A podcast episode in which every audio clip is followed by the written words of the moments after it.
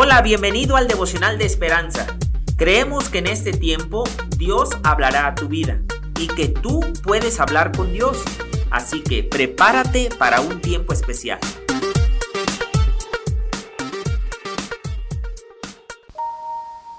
...26 de febrero... ...deshacerse de la mala información... ...el autor escribe... ...hace poco, en un viaje a Nueva York... ...mi esposa y yo... ...queríamos desafiar una noche con nieve... ...y contratar un taxi para que nos llevara del hotel a un restaurante cubano.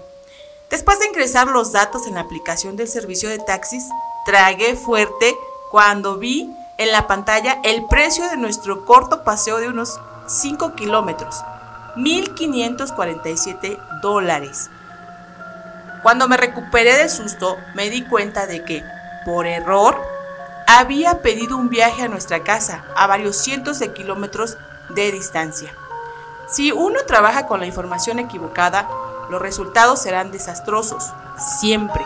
Por eso, Proverbios nos exhorta, aplica tu corazón a la enseñanza y tus oídos a las palabras de sabiduría. Si buscamos consejo de personas necias, de aquellos que pretenden saber más de lo que saben y que le han dado la espalda a Dios, estaremos en problemas. El necio menospreciará la prudencia y nos hará desviar con consejos inútiles, equivocados e incluso engañosos. En cambio, podemos inclinar nuestros oídos a las palabras de sabiduría, abrir nuestro corazón y recibir las instrucciones liberadoras de Dios, sus palabras de esclarecimiento y esperanza. Escuchar a aquellos que conocen profundamente al Señor nos ayudará a recibir y seguir la sabiduría divina.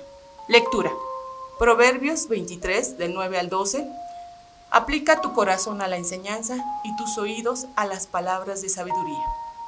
Cuán importante es que podamos tener sabiduría, pero la sabiduría que viene de Dios. Es muy importante.